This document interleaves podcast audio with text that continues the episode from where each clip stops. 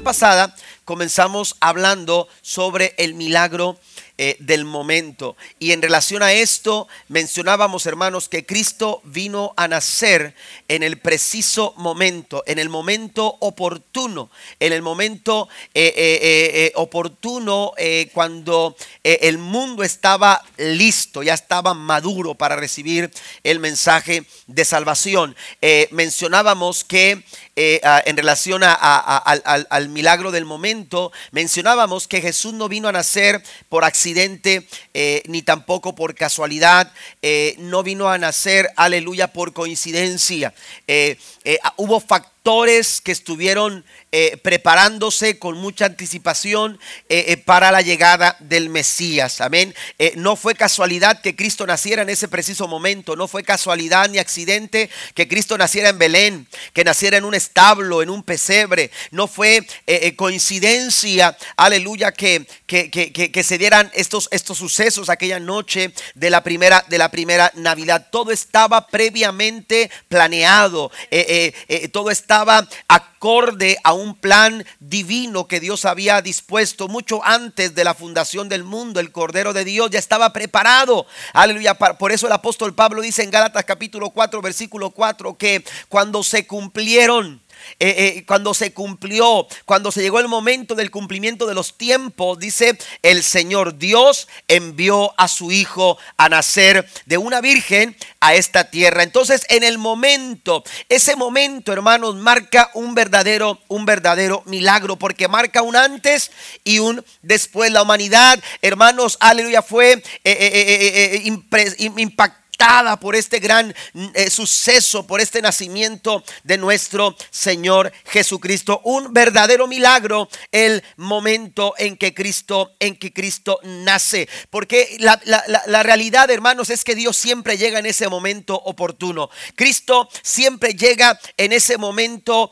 eh, eh, que, que más le necesitamos. Cuando más necesitados estamos, Él viene a nuestras vidas y es un verdadero, verdadero milagro. Hoy vamos a hablar del el milagro del mensaje. Hoy nos vamos a enfocar, amados hermanos, aleluya, sobre este tema, el milagro del mensaje. Este es uno de los milagros que podemos descubrir también cuando leemos la historia de la Navidad. Cuando vamos a la Biblia nos daremos cuenta que eh, en el mensaje hay un verdadero milagro para todos nosotros. Hay un verdadero milagro para usted. Hay un verdadero milagro para mí. Hay un verdadero milagro para toda, para toda aquella persona que lo recibe. La Biblia nos dice en Hebreos capítulo 1, versículo 1 al 3. Solamente vamos a ver en la pantalla el versículo 2, pero voy a leer los tres versículos del capítulo 1 a los Hebreos. Dice, hace mucho tiempo Dios habló muchas veces y de diversas maneras a nuestros antepasados por medio de los profetas. Y ahora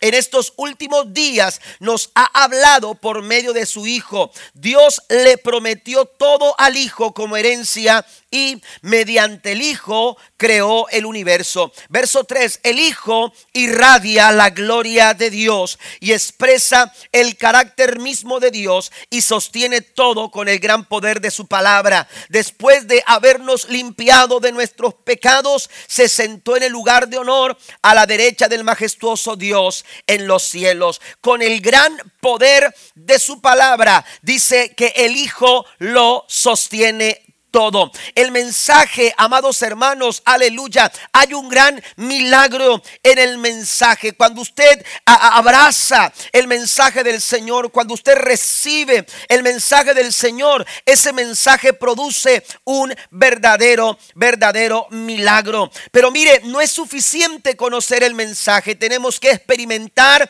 el mensaje que nosotros, aleluya, escuchamos. Aquel mensaje, aleluya, que aquellos pastores escucharon aquella noche. La Biblia nos dice en Lucas capítulo 2, versículo 8 en adelante, esa noche había unos pastores en los campos cercanos que estaban cuidando sus rebaños de ovejas. De repente apareció entre ellos un ángel del Señor y el resplandor de la gloria del Señor los rodeó. Los pastores estaban aterrados, pero el ángel los tranquilizó. No tengan miedo, dijo, les traigo buenas noticias. Quedarán al alegría a toda la gente, el Salvador, sí, el Mesías, el Señor ha nacido hoy en Belén, la ciudad de David, y lo reconocerán por la siguiente señal. Encontrará a un niño envuelto en tiras de tela, acostado en un pesebre. Ese mensaje, aleluya, ese mensaje hizo un milagro en el corazón de estos pastores, ocasionó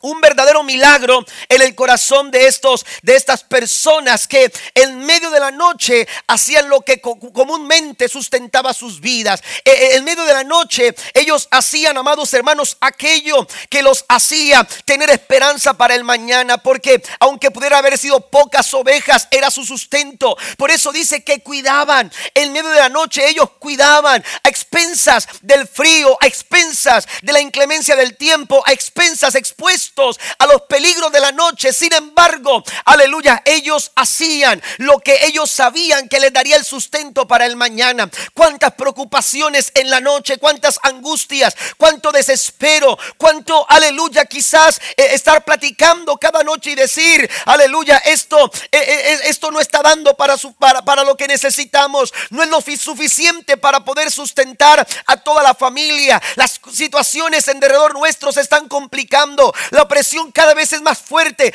¿Cuántas preocupaciones habían aquella noche cuando de repente dice la Biblia? Ese de repente es un verdadero milagro. Ese de repente sucede, aleluya, cuando cuando quizás tú menos te lo esperas, pero eso amado, ese de repente, aleluya, no tiene que ver nada con la intervención del hombre. Ese de repente no tiene que ver nada con tus esfuerzos. Ese de repente no tiene que ver nada, aleluya, con lo que tú y yo podamos hacer. Ese de repente es un verdadero milagro porque opera, aleluya, gracias a la misericordia y el favor maravilloso de un Dios todopoderoso. De un aplauso al Señor esta mañana.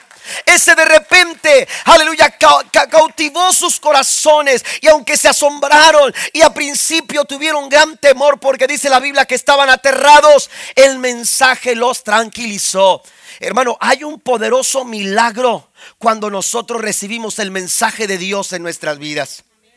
Un milagro ocurre cuando tú recibes con gozo la buena noticia del Evangelio. Dice que el ángel los tranquilizó y les dijo, no tengan miedo, les traigo buenas noticias. Oiga, ¿y, cómo, cómo, cómo, cómo se siente cuando usted recibe buenas noticias? ¿Verdad? Cuando de repente alguien le dice, tengo noticias, una buena y una mala, ¿cuál, cuál quieres escuchar primero? Cuando van a, decirle a usted a poco, no dice, dame la mala porque ya después me dan la buena y, y ya como que me alivia un poco. ¿Verdad? Prefiero recibir la mala porque, porque así ya la buena como que me, me, conforta un poco. Pero cuando hay buenas y malas noticias, oiga, o cuando hay muchas malas noticias, oiga, el corazón, el corazón siente, aleluya, desesperación. El corazón siente angustia. En esos momentos, cuánto, cuánto es necesario escuchar una buena noticia. Y tú vas al médico esperando que el médico te dé una buena noticia. Después de haber visto que, que, que te hicieron estudios, que te hicieron análisis, que te hicieron esto, que te hicieron aquello. Y tú dices, Señor, ayúdame. ¿Por qué? Porque me angustia el hecho de pensar que algo pueda estar mal, porque están buscando muchas cosas y tú esperas una buena noticia. Estos hombres estaban llenos de malas noticias. La oscuridad de aquella noche que se cernía sobre de ellos, amados hermanos, pudiera ser solamente una ilustración de lo que sucedía dentro de sus corazones. Había un mundo lleno de tinieblas, había una, una sociedad involucrada en la corrupción, en el pecado, en la maldad. La situación situación no estaba bien, las circunstancias no iban bien, el mundo no caminaba bien, pero cuando todo iba mal, llegaron buenas noticias. Cuando todo parecía acabarse, llegaron buenas noticias. Y cuando parece que las cosas, aleluya, no salen como tú esperas, llegan buenas noticias de parte del Dios de los cielos. El Dios de lo alto, el Dios de las alturas, el Dios todopoderoso para traernos buenas noticias. Ese es el milagro del mensaje.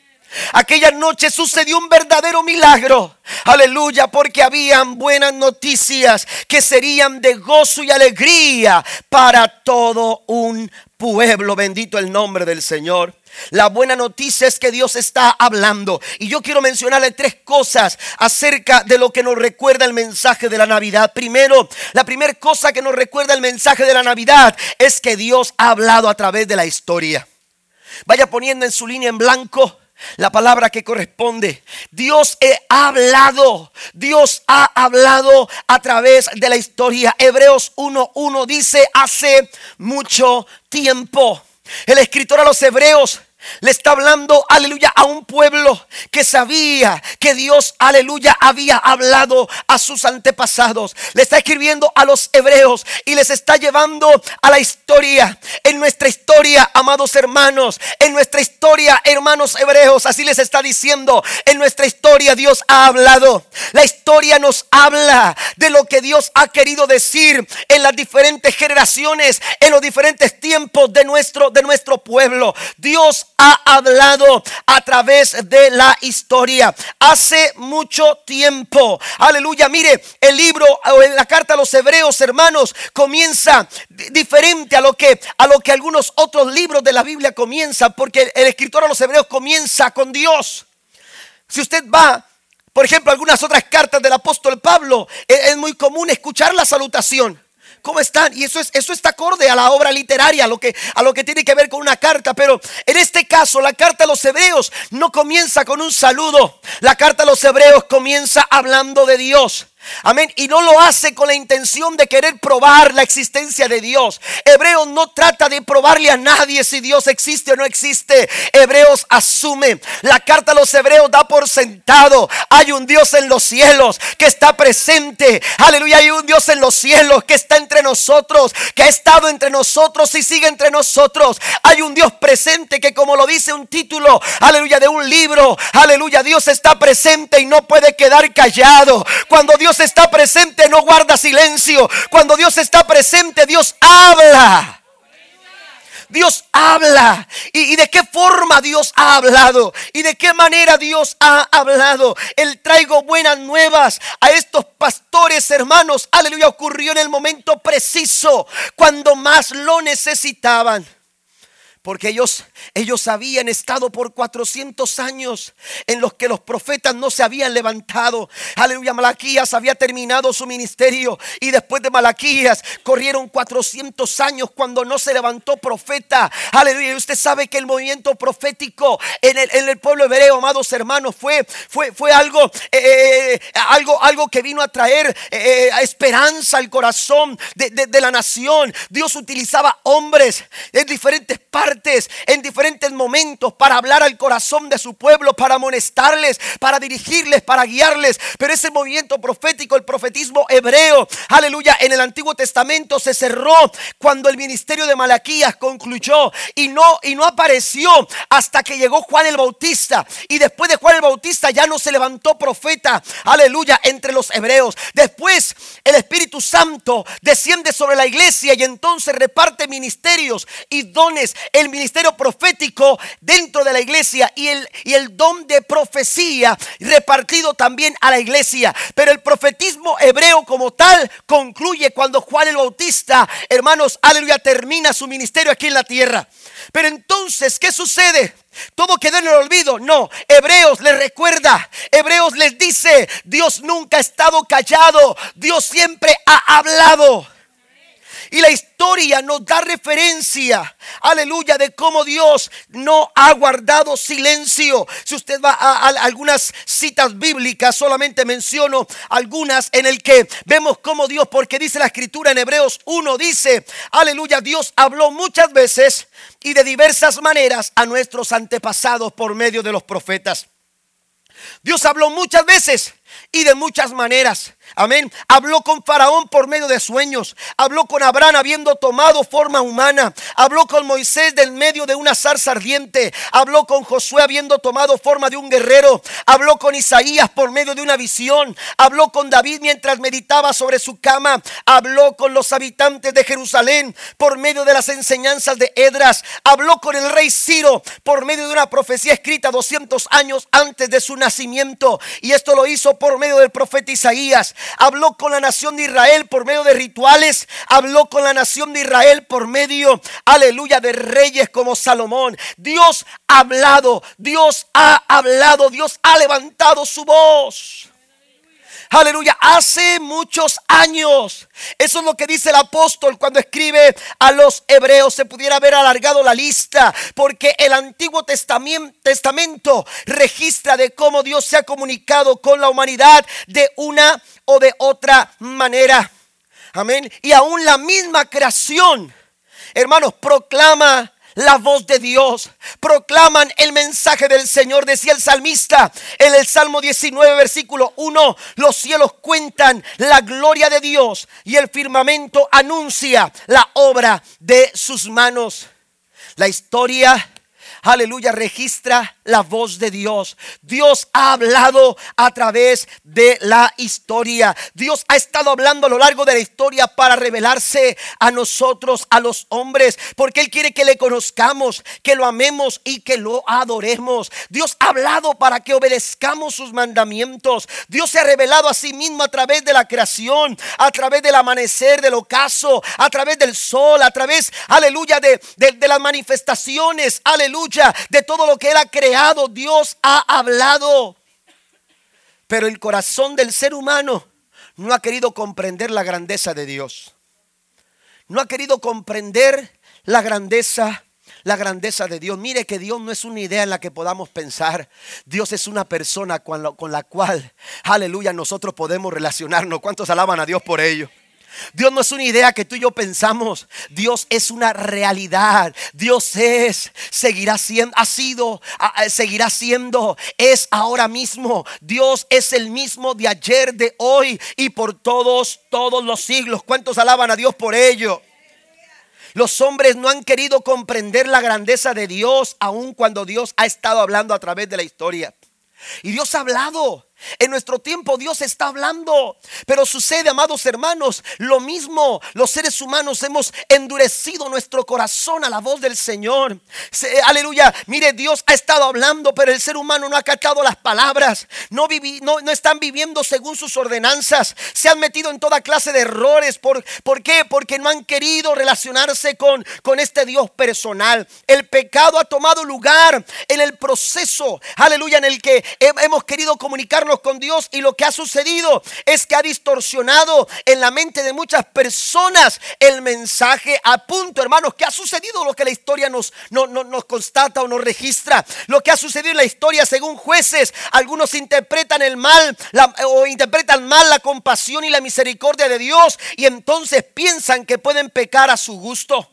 Esto fue lo que sucedió con los jueces en el periodo de los jueces. Pero si vamos más adelante, nos daremos cuenta que otros se han enfocado en los mandamientos de la ley y han producido un sistema de tradiciones imposibles de cumplir y todo para tratar de agradar a Dios como lo hicieron los fariseos.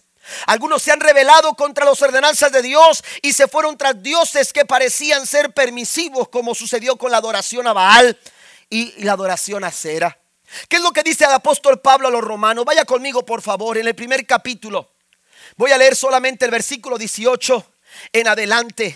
Porque Dios ha hablado, pero el hombre ha endurecido su corazón. Dice el verso 18, pero Dios muestra su ira desde el cielo contra todos los que son pecadores y perversos, que detienen la verdad con su perversión. Ellos conocen la verdad acerca de Dios, porque Él se la, dice, se ha, ha hecho evidente. Pues desde la creación del mundo todos han visto los cielos y la tierra. Por medio de todo lo que Dios hizo, ellos pueden ver a simple vista las cualidades invisibles de Dios. La, la, versión Reina Valera dice que lo invisible de Dios se ha hecho visible a los hombres.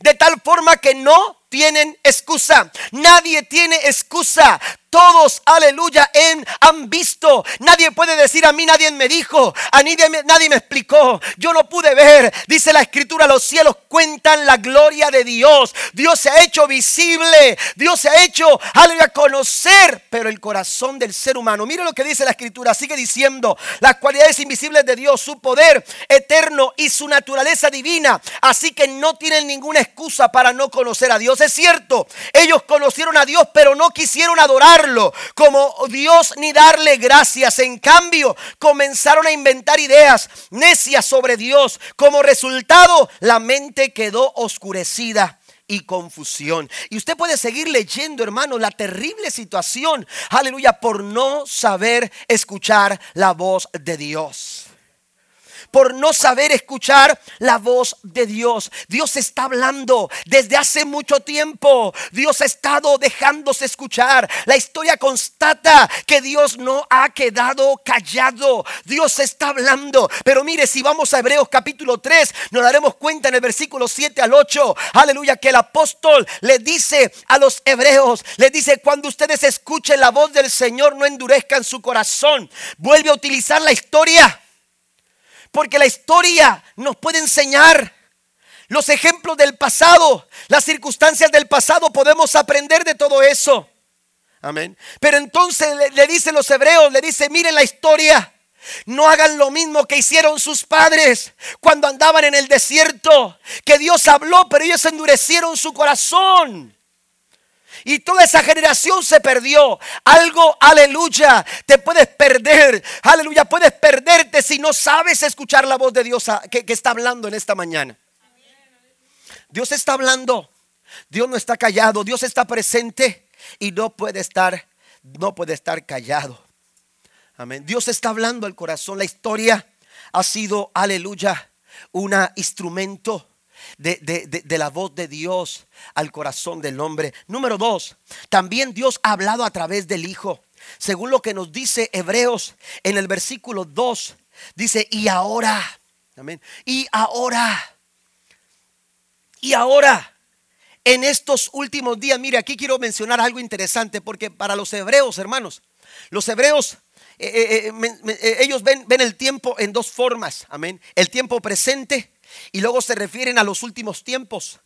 En el caso del escrito del apóstol, él menciona, él, dice, aleluya, claramente, ahora está hablando de un tiempo presente, pero un tiempo presente que ha sido alcanzado por el tiempo postrero. Amén. Dice, ahora en estos últimos días. Estos son los últimos días. Él está viendo, amados hermanos, aleluya, el cumplimiento de los tiempos en el ahora, en el presente. Dios nos ha hablado por medio de su Hijo. Amén. Dios nos ha hablado por medio de su Hijo. Aleluya. Después de 400 años de, silencio en el que Dios estuvo haciendo su trabajo. En el que Dios estuvo eh, trabajando las cosas, preparándolo todo para la llegada del Mesías. 400 años en el que Dios estuvo ocupado en preparar todas las cosas para que naciera su hijo aquí en la tierra. Sin embargo, aleluya, nos encontramos con una, con una, eh, con una interesante, aleluya, eh, eh, una, una, interesante vista de la, del apóstol, de lo que sucede con, con, la forma en que hablaban los profetas y, y cómo Dios está hablando ahora a través del hijo. Y hay dos cosas que quiero mencionar aquí. Primero, que Dios habla muchas veces, según dice el profeta, el apóstol. Dios habla muchas veces. Y se está refiriendo a los profetas. A los profetas, Dios hablaba muchas veces y, y Dios levantó hombres para que hablaran en su tiempo y en su momento. Y algunos de ellos fueron contemporáneos. Usted se va a encontrar algunos profetas que hablaron en el mismo tiempo. Pero no, eh, eh, no, tiene que, eh, muchas veces su mensaje no era el mismo.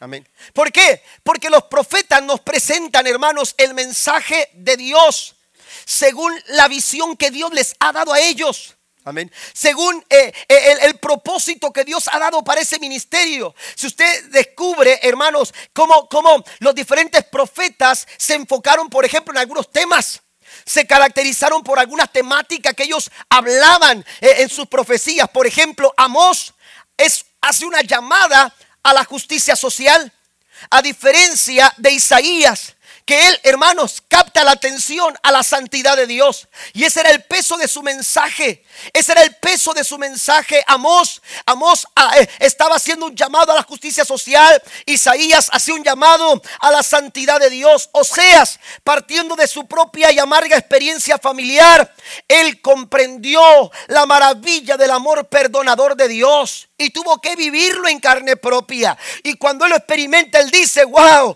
Dios nos ama tanto que aún siendo adúlteros, como decía el apóstol Pablo, aún siendo pecadores, Cristo murió por nosotros. Den un aplauso fuerte al Señor. Pero ¿qué es lo que hacen los profetas? ¿Por qué dicen muchas veces? Amén. ¿Por qué? Porque cada uno de ellos nos presentaba un poco de la verdad de Dios. Pero ninguno de ellos alcanzaba a comprender la totalidad de la verdad de Dios. Y Dios no podía entregarles, hermanos, o revelarle, aleluya, eh, toda esa verdad. ¿Se acuerda usted que Daniel le dijo, Señor, me falta algo por conocer, quiero que me lo des? Y dijo Dios, no, no te pertenece a ti. Amén. A ti no te va a ser revelado. Aleluya. Dios no reveló en el antiguo tiempo a los profetas toda, toda la verdad. Ellos solamente presentaban un poco de la verdad. Pero ¿qué sucede ahora? Dice la escritura, Dios está hablando mientras que antes hablaba por medio de los profetas. Ahora Dios está hablando a través del Hijo. Y el Hijo no nos presenta un poco de la verdad de Dios. Él no nos presenta un fragmento de la verdad de Dios. El Hijo nos presenta la verdad, la verdad total y absoluta porque Él es la verdad. Bendito su nombre. Dijo Él, yo soy el camino, yo soy la verdad y yo soy la vida y nadie viene al Padre si no es por mí. Jesús es la verdad de Dios. Él es la verdad y él mismo dijo, y conoceréis la verdad y la verdad os hará libres. Él es la verdad. A diferencia de los profetas, los profetas presentaban un fragmento de la verdad, de la revelación de Dios, mientras que en Cristo hemos recibido, amados hermanos, aleluya, la totalidad de esa de esa verdad. Pero también Dios habló muchas veces, pero dice la escritura que habló de muchas maneras. Porque los profetas, hermanos, eh, utilizaban eh, eh, métodos humanos métodos humanos para comunicar el mensaje.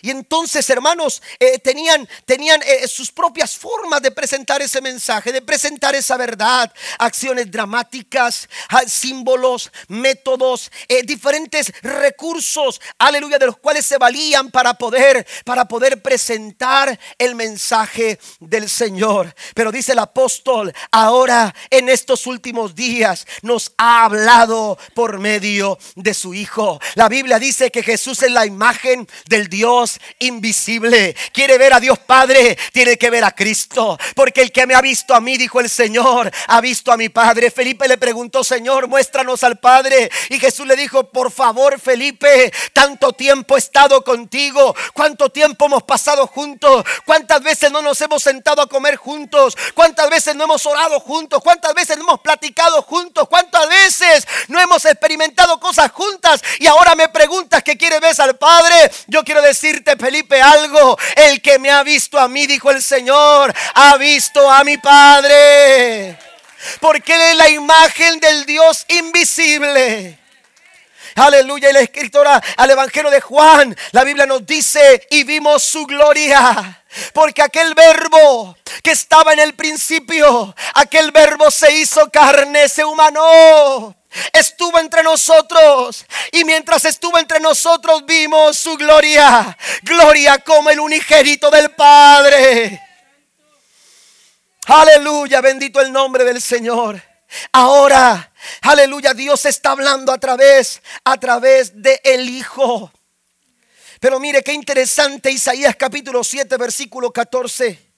Dice Isaías, muy bien, el Señor mismo les dará la señal Miren, la Virgen concebirá un niño, dará a luz un hijo y lo llamarán Emanuel, que significa Dios está con nosotros. Dios está con nosotros. ¿Sabe que esta profecía, aleluya, fue dada en un momento muy complicado? En un momento apremiante, en un momento de desesperación en un momento cuando el rey Acaz no sabía qué hacer. Si usted lee el capítulo 7 del profeta Isaías, usted va a descubrir, hermanos, que Acaz no sabía lo que tenía que hacer. Se habían aliado, aleluya, el reino de Siria, se había aliado con el, con el rey de Israel y juntos ellos planeaban la derrota de Judá. Ellos juntos planeaban, aleluya, tomar eh, Jerusalén, saquearla y, apropiarse de esta ciudad. Y entonces, cuando, cuando, cuando eh, estos aliados vinieron en contra de, del reino de Judá. Acaz no supo, no supo qué hacer. ¿Cuántas veces nosotros no nos hemos sentido en un momento como en el de Acaz? Acaz, aleluya, no sabía qué hacer, no sabía cómo solucionar el problema, no sabía cómo enfrentar la situación. Y esto no es algo aislado, porque a todos nos pasa. Le pasó a Josafat, según el capítulo 20 del primer libro a los crónicas, cuando, aleluya, también un ejército se hizo fuerte porque se juntaron varios pueblos para venir en contra de Judá. A diferencia de Josafat y a diferencia de Acaz, hermanos, es que Josafat se rindió y se humilló delante de la presencia del Señor. Y él le dijo, ¿sabes qué, Señor? No sabemos qué hacer, no sabemos cómo resolver esta situación, pero lo que sí sabemos es que tú estás en control de todas las cosas y que tú nos vas a dar la victoria. Pero ¿qué fue lo que hizo Acaz? Acaz, aleluya, si usted lee detenidamente el capítulo 7, la Biblia dice que Acaz, amados hermanos, no sabía qué hacer, pero tampoco se humilló delante de la presencia del Señor. Es más, Dios le dio la oportunidad, porque Dios siempre nos da la oportunidad. Dios siempre le da la oportunidad a tu vida, a tu familia, a tu matrimonio. Dios siempre te da la oportunidad para que tú puedas salir adelante. Pero a veces no queremos percibir o no hemos percibido el mover de Dios, lo que Dios quiere hacer con nosotros. Y la Biblia dice que le dijo a Acaz, Acaz, si usted lee, la Biblia nos dice antes del verso 14, dice, aleluya, que, que, que, el profeta Isaías les dijo a Acaz, pide una señal. Dios le dijo a través del profeta, pídeme una señal. Oiga, Pídeme una señal. ¿Se acuerda cuando Bartimeo llegó a donde estaba Jesús porque lo mandó llamar? Después de haber clamado una, dos y tres veces.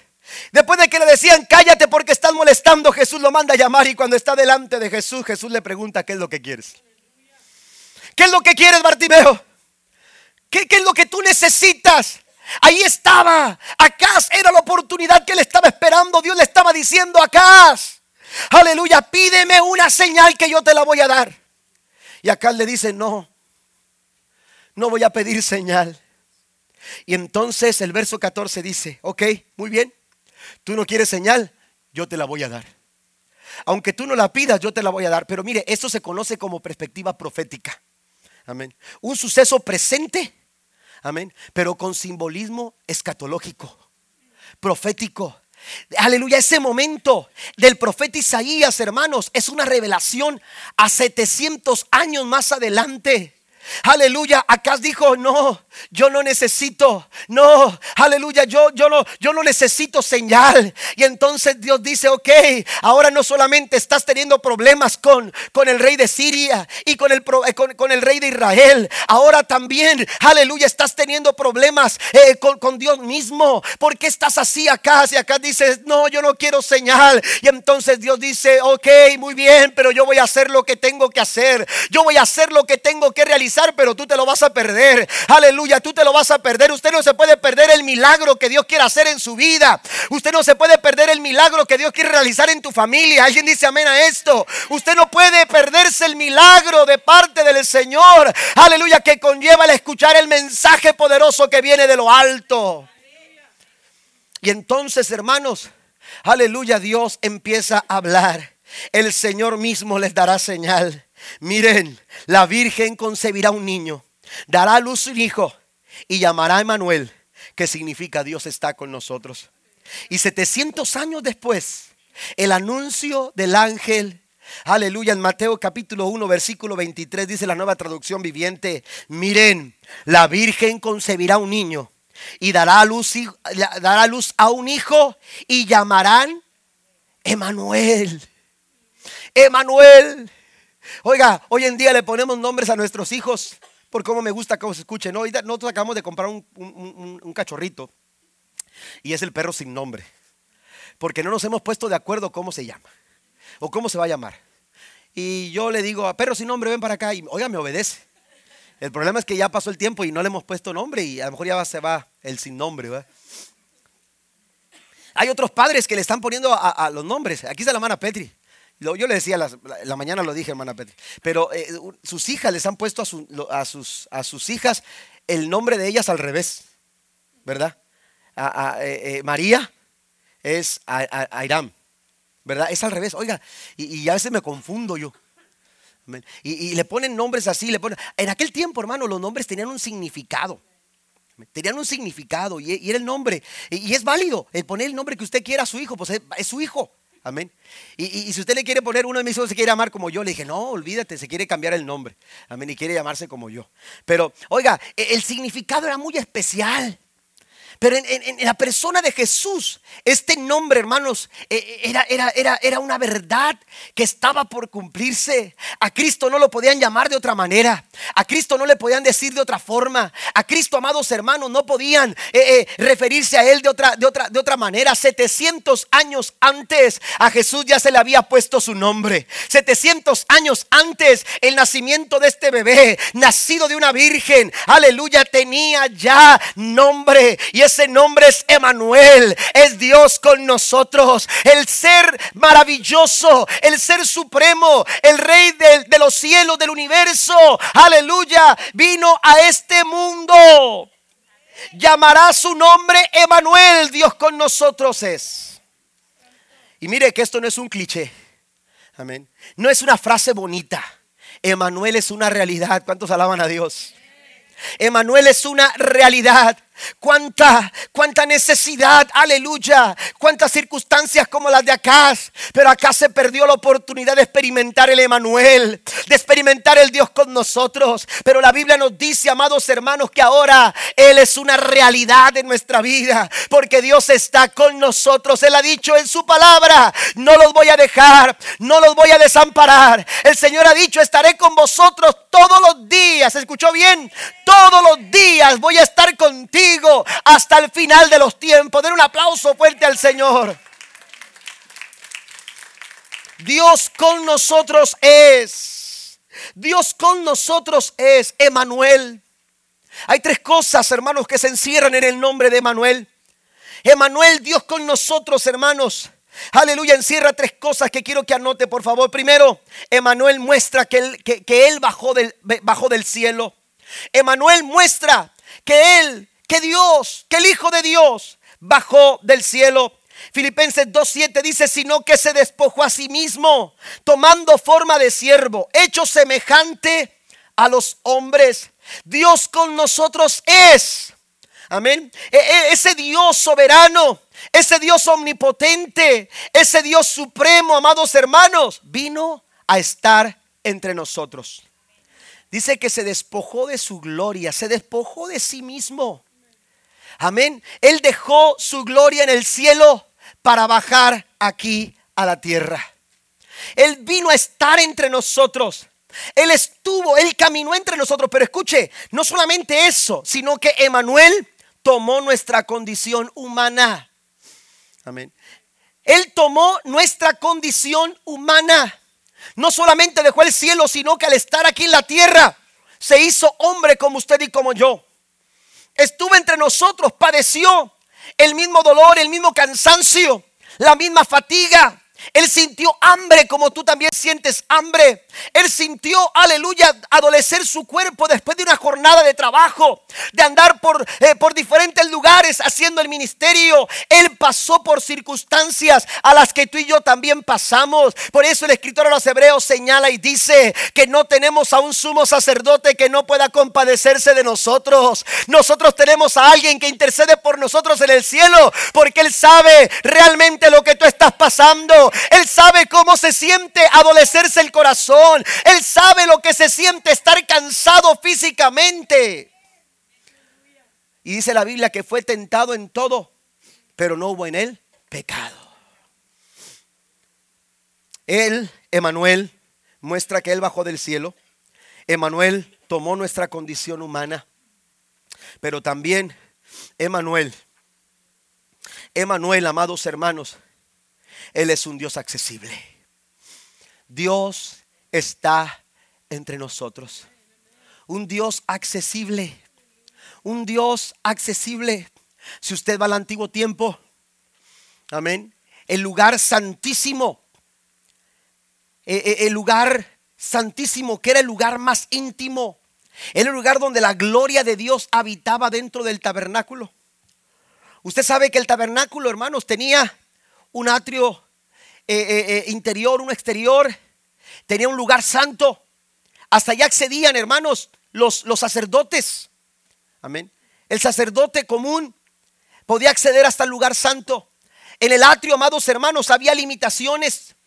En el lugar santo había limitaciones, en el lugar en el atrio interior había limitaciones también, pero en el lugar santísimo había una extrema limitación. A ese lugar solamente accedía el sumo sacerdote y no cuando se le antojara, solamente una vez cada año. El sumo sacerdote podía entrar. Él, él tenía que prepararse todos los días. Todos los días tenía que prepararse para poder acceder a la presencia del Señor.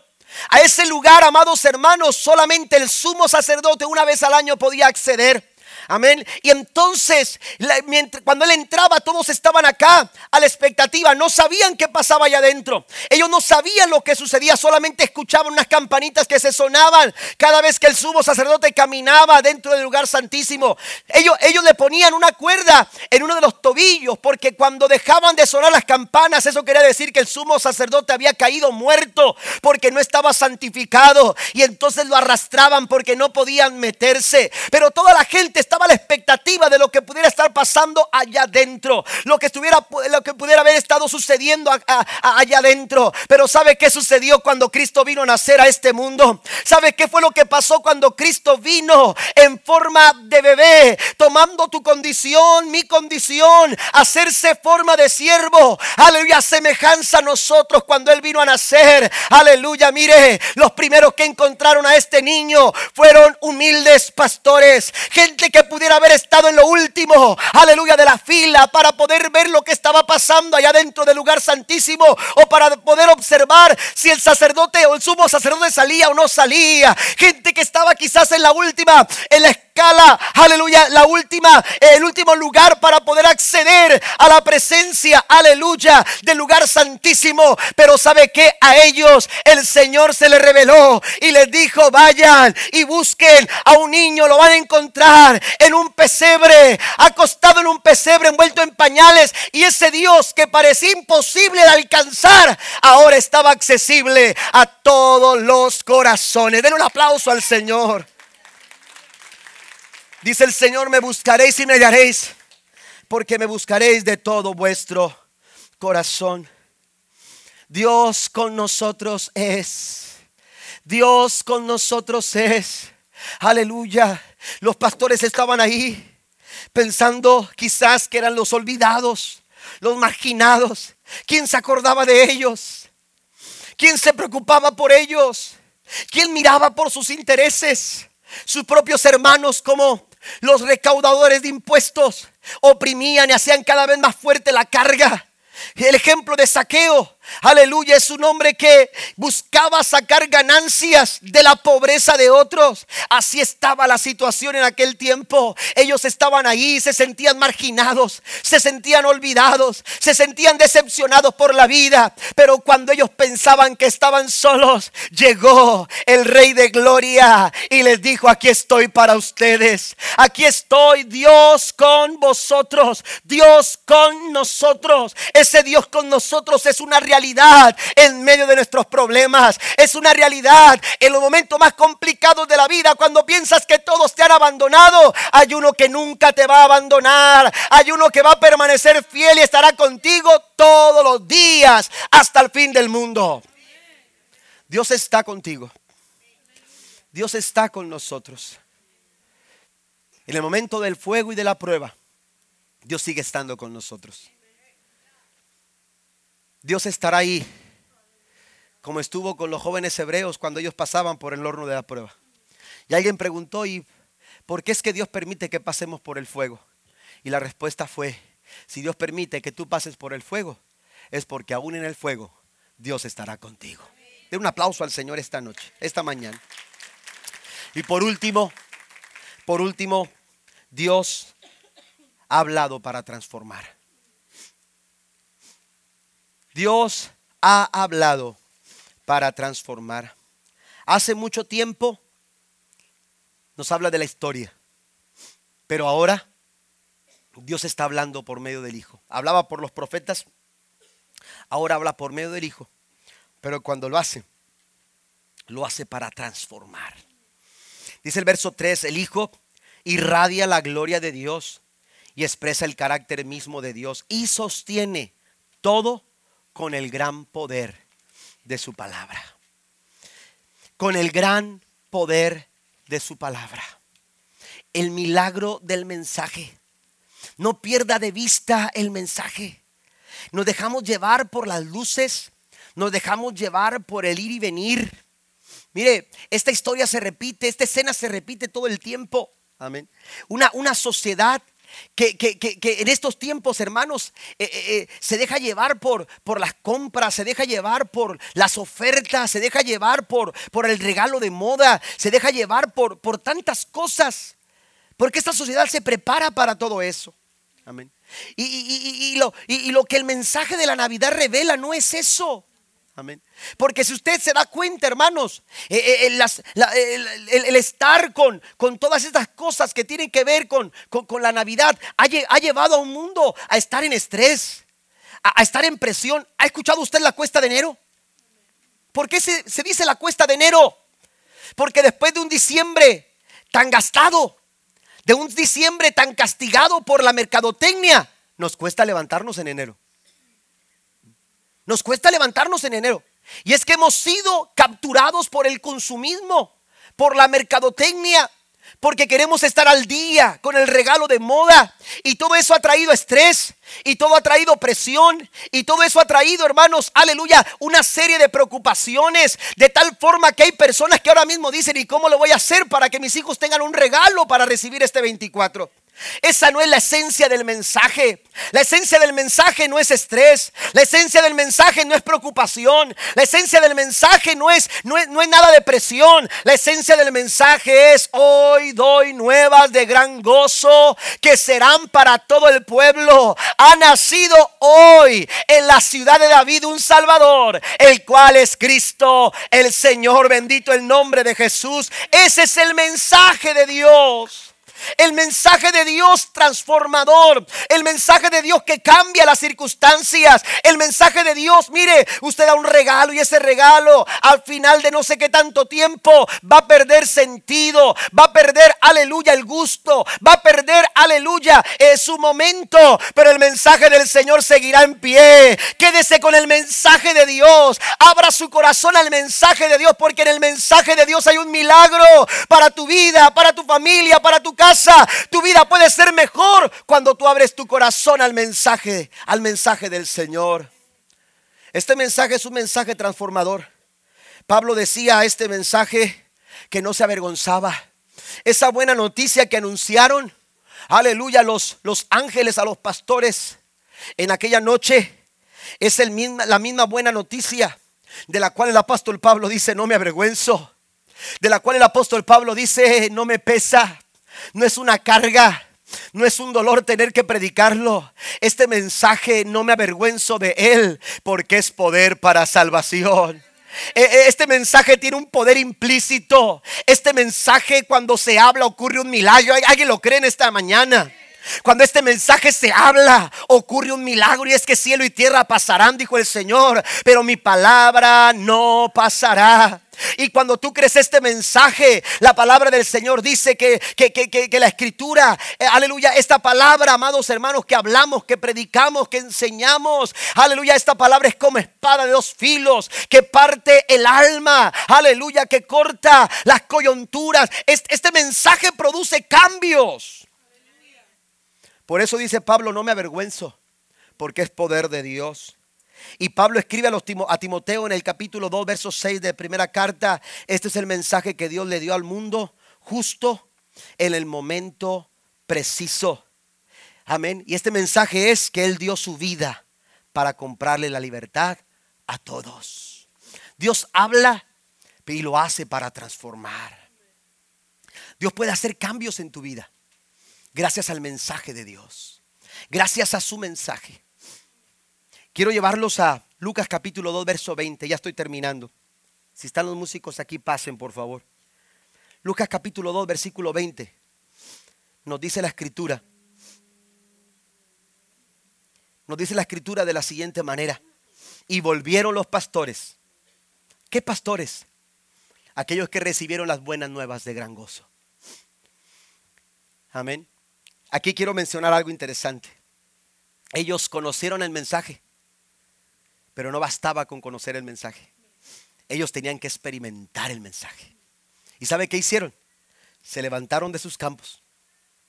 Amén. Se levantaron de sus campos. Amén. No sé si dejaron sus ovejas o se las llevaron consigo. Pero ya su preocupación no estaba en sus ovejas. Eso era lo que les robaba la atención. Amén. Eso es lo que, eso es lo que les, les, robaba la atención, pero cuando escucharon el mensaje dijeron hay algo más de esperanza. Podemos, podemos tener mayor esperanza. Y entonces se levantaron de los campos. ¿Y sabe qué? No se conformaron con escuchar el mensaje.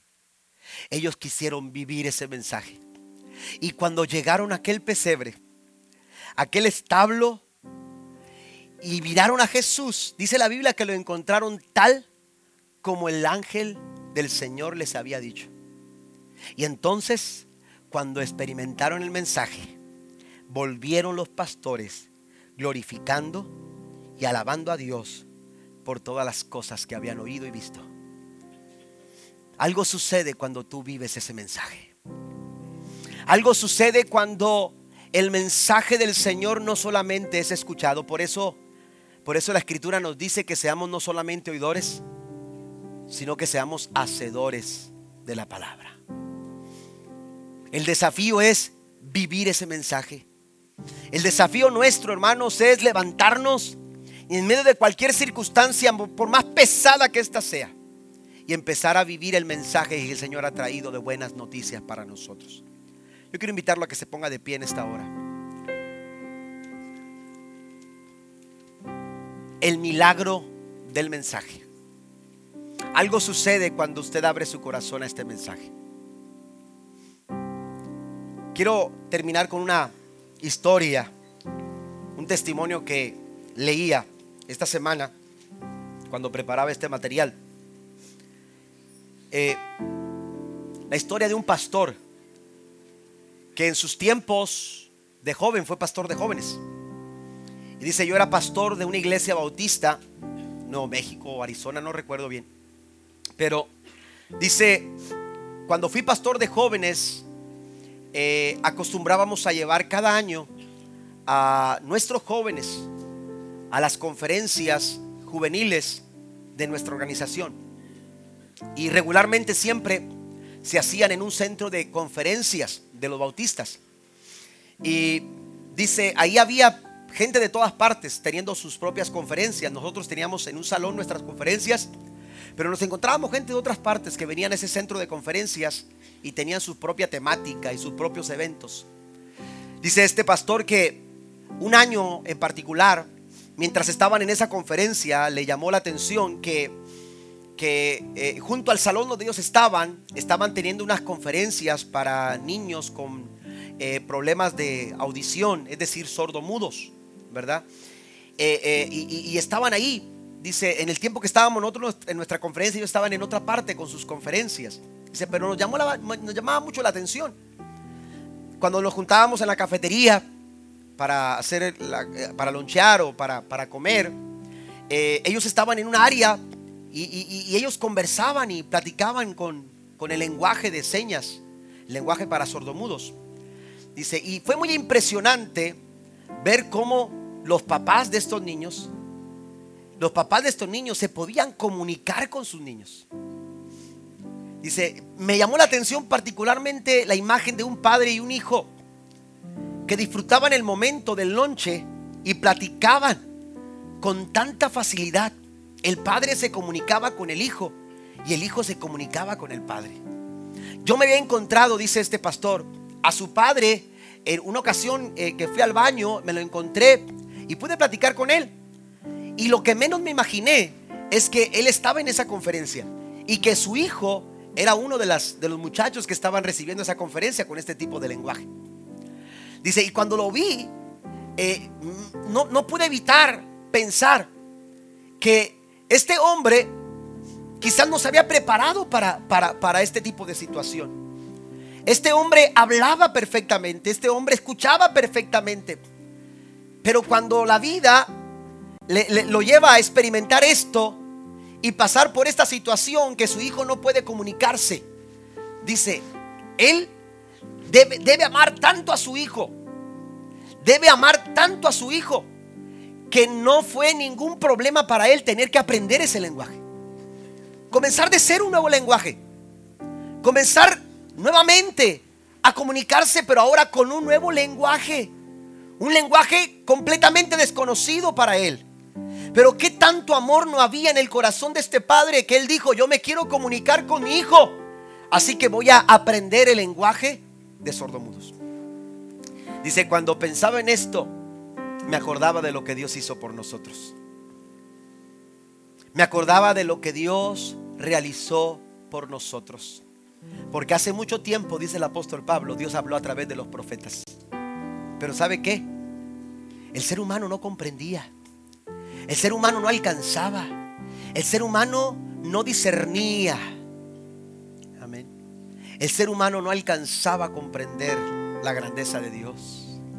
Y entonces Dios que nos ha amado tanto a nosotros, la Biblia dice que decidió hablarnos a través del Hijo.